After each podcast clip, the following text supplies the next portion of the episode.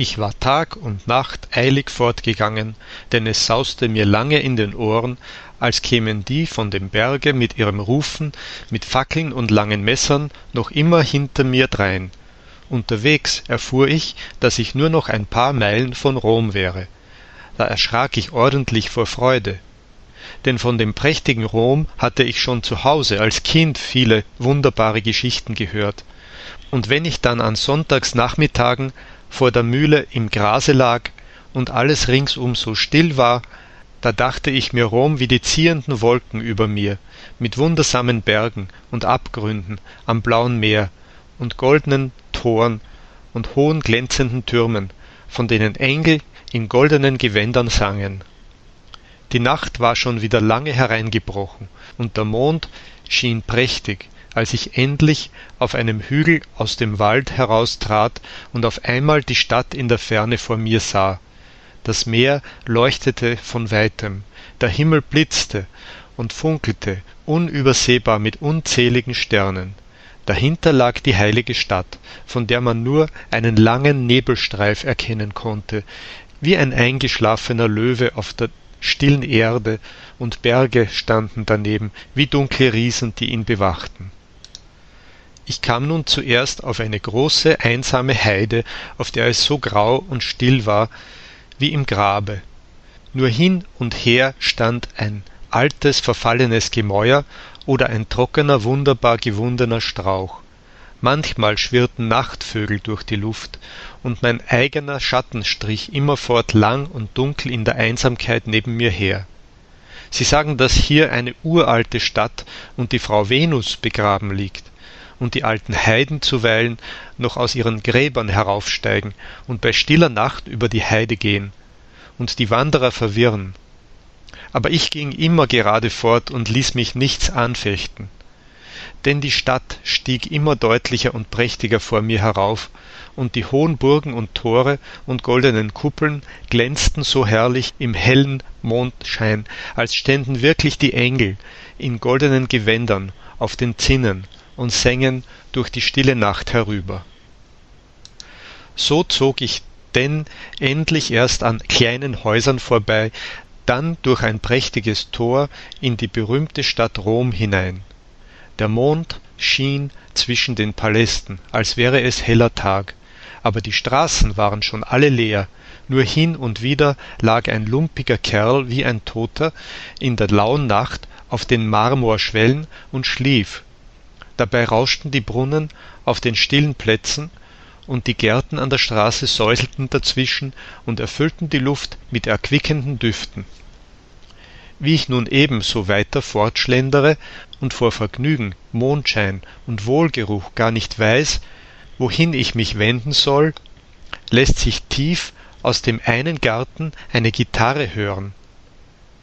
Mein Gott, denk ich, da ist mir wohl der tolle Student mit dem langen Überrock heimlich nachgesprungen. Darüber fing eine Dame in dem Garten an, überaus lieblich zu singen. Ich stand ganz wie bezaubert, denn es war die Stimme der schönen gnädigen Frau und dasselbe welsche Liedchen, das sie gar oft zu Hause am offenen Fenster gesungen hatte.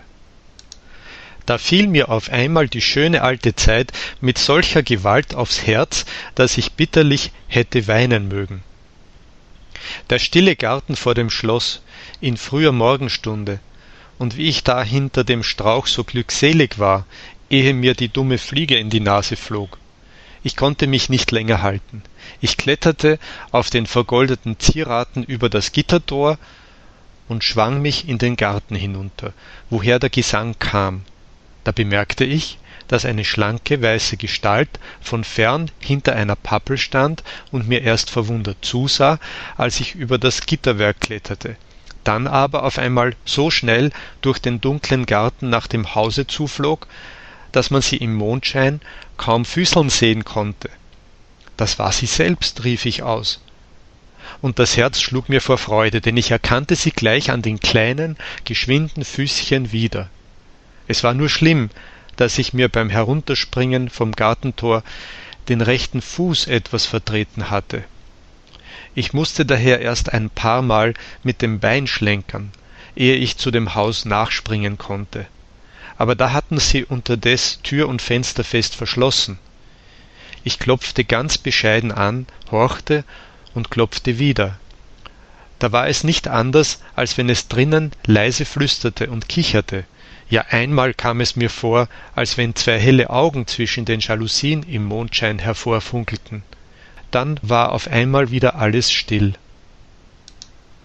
Sie weiß nur nicht, dass ich es bin, dachte ich, zog die Geige, die ich allzeit bei mir trage, hervor, spazierte damit auf dem Gang vor dem Haus auf und nieder und spielte und sang das Lied von der schönen Frau und spielte voll Vergnügen alle meine Lieder durch, die ich damals in den schönen Sommernächten im Schloßgarten oder auf der Bank vor dem Zollhaus gespielt hatte, dass es weit bis in die Fenster des Schlosses hinüberklang. Aber es half alles nichts. Es rührte und regte sich niemand im ganzen Haus. Da steckte ich endlich meine Geige traurig ein und legte mich auf die Schwelle vor der Haustür hin, denn ich war sehr müde von dem langen Marsch. Die Nacht war warm, die Blumenbeete vor dem Haus dufteten lieblich, eine Wasserkunst weiter unten im Garten plätscherte immerfort dazwischen. Mir träumte von himmelblauen Blumen, von schönen, dunkelgrünen, einsamen Gründen, wo Quellen rauschten und Bächlein gingen und bunte Vögel wunderbar sangen, bis ich endlich fest einschlief. Als ich aufwachte, rieselte mir die Morgenluft durch alle Glieder. Die Vögel waren schon wach und zwitscherten auf den Bäumen um mich herum, als ob sie mich für Narren haben wollten. Ich sprang rasch auf und sah mich nach allen Seiten um. Die Wasserkunst im Garten rauschte noch immer fort, aber in dem Haus war kein Laut zu vernehmen. Ich guckte durch die grünen Jalousien in das eine Zimmer hinein. Da war ein Sofa und ein großer runder Tisch mit grauer Leinwand verhangen. Die Stühle standen alle in großer Ordnung und unverrückt an den Wänden herum. Von außen aber waren die Jalousien an allen Fenstern heruntergelassen, als wäre das ganze Haus schon seit vielen Jahren unbewohnt. Da überfiel mich ein ordentliches Grausen vor dem einsamen Haus und Garten und vor der gestrigen weißen Gestalt. Ich lief, ohne mich weiter umzusehen, durch die stillen Lauben und Gänge und kletterte geschwind wieder an dem Gartentor hinauf. Aber da blieb ich wie verzaubert sitzen, als ich auf einmal von dem hohen Gitterwerk in die prächtige Stadt hinuntersah. Da blitzte und funkelte die Morgensonne weit über die Dächer und die langen stillen Straßen hinein, dass ich laut aufjauchzen musste und voller Freude auf die Straße hinuntersprang. Aber wohin sollte ich mich wenden in der großen fremden Stadt? Auch ging mir die konfuse Nacht und das welsche Lied der schönen, gnädigen Frau von gestern noch immer im Kopfe hin und her. Ich setzte mich endlich auf den steinernen Springbrunnen, der mitten auf dem einsamen Platz stand, wusch mir in dem klaren Wasser die Augen hell und sang dazu. Wenn ich ein Vöglein wär, ich wüßt wohl, wovon ich sänge, und auch zwei Flügelein hätt, ich wüßt wohl, wohin ich mich schwänge. Ei, lustiger Gesell, du singst ja wie eine Lerche beim ersten Morgenstrahl, sagte da auf einmal ein junger Mann zu mir, der während meines Liedes an den Brunnen herangetreten war. Mir aber, da ich so unverhofft Deutsch sprechen hörte, war es nicht anders im Herzen, als wenn die Glocke aus meinem Dorf am stillen Sonntagsmorgen plötzlich zu mir herüberklänge. Gott willkommen, bester Herr Landsmann, rief ich aus und sprang voller Vergnügen von dem steinernen Brunnen herab.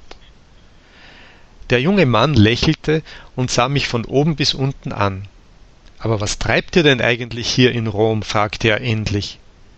Da wusste ich nun nicht gleich, was ich sagen sollte, denn dass ich soeben der schönen gnädigen Frau nachsprenge, mochte ich ihm nicht sagen. Ich treibe, erwiderte ich, mich selbst ein bisschen herum, um die Welt zu sehen. So, so, versetzte der junge Mann und lachte laut auf. Da haben wir ja ein Metier. Das tue ich eben auch, um die Welt zu sehen und hinterdrein abzumalen. Also ein Maler, rief ich fröhlich aus. denn mir fiel dabei Herr Leonhard und Guido ein. Aber der Herr ließ mich nicht zu Wort kommen. Ich denke, sagte er, du gehst mit und frühstückst bei mir, da will ich dich selbst abkonterfeien, dass es eine Freude sein soll. Das ließ ich mir gern gefallen und wanderte nun mit dem Maler durch die leeren Straßen, wo nur hin und wieder erst einige Fensterladen aufgemacht wurden und bald ein paar weiße Arme, bald ein verschlafenes Gesichtchen in die frische Morgenluft hinausguckte. Er führte mich lange hin und her durch eine Menge konfuser, enger und dunkler Gassen, bis wir endlich in ein altes, verräuchertes Haus hineinwuschten. Dort stiegen wir eine finstere Treppe hinauf, dann wieder eine, als wenn wir in den Himmel hineinsteigen wollten. Wir standen nun unter dem Dach vor einer Tür still, und der Maler fing an, in allen Taschen vorn und hinten mit großer Eilfertigkeit zu suchen. Aber er hatte heute früh vergessen zuzuschließen und den Schlüssel in der Stube gelassen, denn er war, wie er mir unterwegs erzählte, noch vor Tagesanbruch vor die Stadt hinausgegangen, um die Gegend bei Sonnenaufgang zu betrachten.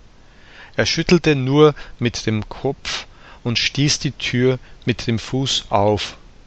Das war eine lange, lange große Stube, dass man darin hätte tanzen können, wenn nur nicht auf dem Fußboden alles voll gelegen hätte aber da lagen Stiefel, Papiere, Kleider, umgeworfene Farbentöpfe, alles durcheinander.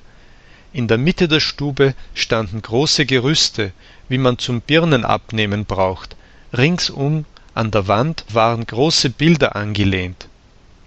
Auf einem langen hölzernen Tisch war eine Schüssel, worauf neben einem Farbenkleckse Brot und Butter lag. Eine Flasche Wein stand daneben. Nun eßt und trinkt erst, Landsmann, rief mir der Maler zu. Ich wollte mir auch sogleich ein paar Butterschnitten schmieren, aber da war wieder kein Messer da. Wir mussten erst lange in den Papieren auf dem Tisch herumrascheln, ehe wir es unter einem großen Paket endlich fanden. Darauf riß der Maler das Fenster auf, dass die frische Morgenluft fröhlich das ganze Zimmer durchdrang. Das war eine herrliche Aussicht, weit über die Stadt weg in die Berge hinein, wo die Morgensonne lustig die weißen Landhäuser und Weingärten beschien. Vivat, unser kühlgrünes Deutschland da hinter den Bergen, rief der Maler aus und trank dazu aus der Weinflasche, die er mir dann hinreichte. Ich tat ihm höflich Bescheid und grüßte in meinem Herzen die schöne Heimat in der Ferne noch viel tausendmal. Der Maler aber hatte unterdes das hölzerne Gerüst, worauf ein sehr großes Papier aufgespannt war, näher an das Fenster herangerückt. Auf dem Papier war bloß mit großen schwarzen Strichen eine alte Hütte gar künstlich abgezeichnet. Darin saß die heilige Jungfrau mit einem überaus schönen, freudigen und doch recht wehmütigen Gesicht. Zu ihren Füßen, auf einem Nestlein von Stroh, lag das Jesuskind, sehr freundlich, aber mit großen ernsthaften Augen. Draußen, auf der Schwelle der offenen Hütte, aber knieten zwei Hirtenknaben mit Stab und Tasche. Siehst du, sagte der Maler, dem einen Hirtenknaben da will ich deinen Kopf aufsetzen. So kommt dein Gesicht doch auch etwas unter die Leute. Und will's Gott, sollen sie sich daran noch erfreuen, wenn wir beide schon lange begraben sind, und selbst so still und fröhlich vor der heiligen Mutter und ihrem Sohne knien. Wie die glücklichen Jungen hier. Darauf ergriff er einen alten Stuhl, von dem ihm aber, da er ihn aufheben wollte, die halbe Lehne in der Hand blieb. Er passte ihn geschwind wieder zusammen schob ihn vor das Gerüst hin, und ich musste mich nun darauf setzen und mein Gesicht etwas von der Seite nach dem Maler zuwenden. So saß ich ein paar Minuten ganz still, ohne mich zu rühren. Aber ich weiß nicht, zuletzt konnte ich's gar nicht recht aushalten. Bald juckte mich's da, bald juckte mich's dort, auch hing mir gerade gegenüber ein zerbrochener halber Spiegel, da musste ich immerfort hineinsehen und machte, wenn er eben malte, aus Langeweile allerlei Gesichter und Grimassen. Der Maler, der es bemerkte, lachte endlich laut auf und winkte mir mit der Hand, dass ich wieder aufstehen sollte. Mein Gesicht auf dem Hirten war auch schon fertig und sah so klar aus, dass ich mir ordentlich selber gefiel. Er zeichnete nun in der frischen Morgenkühle immer fleißig fort, während er ein Liedchen dazu sang und zuweilen durch das offene Fenster in die prächtige Gegend hinausblickte. Ich aber schnitt mir unterdes noch eine Butterstolle und ging damit im Zimmer auf und ab und besah mir die Bilder, die an der Wand aufgestellt waren. Zwei darunter gefielen mir ganz besonders gut. Habt ihr die auch gemalt? frug ich den Maler. Warum nicht gar? erwiderte er. Die sind von den berühmten Meistern Leonardo da Vinci und Guido Reni. Aber da weißt du ja doch nichts davon. Mich ärgerte der Schluss der Rede. Oh, versetzte ich ganz gelassen. Die beiden Meister kenne ich wie meine eigene Tasche. Da machte er große Augen. Wieso? frug er geschwind. Nun, sagte ich, bin ich nicht mit ihnen Tag und Nacht fortgereist, zu Pferde und zu Fuß und zu Wagen, dass mir der Wind am Hute pfiff, und hab sie alle beide in der Schenke verloren und bin dann allein in ihrem Wagen mit Extrapost immer weitergefahren, dass der Bombenwagen immerfort auf zwei Rädern auf über die entsetzlichen Steine flog und Oho, oho, unterbrach mich der Maler und sah mich starr an als wenn er mich für verrückt hielte. Dann aber brach er plötzlich in ein lautes Gelächter aus. Ach, rief er, nun versteh ich erst, du bist mit zwei Malern gereist, die Guido und Leonhard hießen.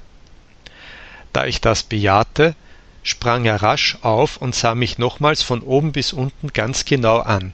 Ich glaube gar, sagte er, am Ende spielst du die Violine. Ich schlug auf meine Rocktasche, dass die Geige darin einen Klang gab.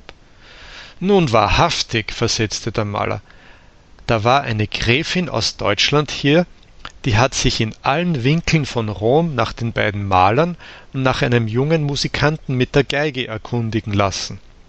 Eine junge Gräfin aus Deutschland, rief ich voller Entzücken aus, ist der Portier mit? Ja, das weiß ich alles nicht, erwiderte der Maler. Ich sah sie nur einige Male bei einer Freundin von ihr, die aber auch nicht in der Stadt wohnt. Kennst du die?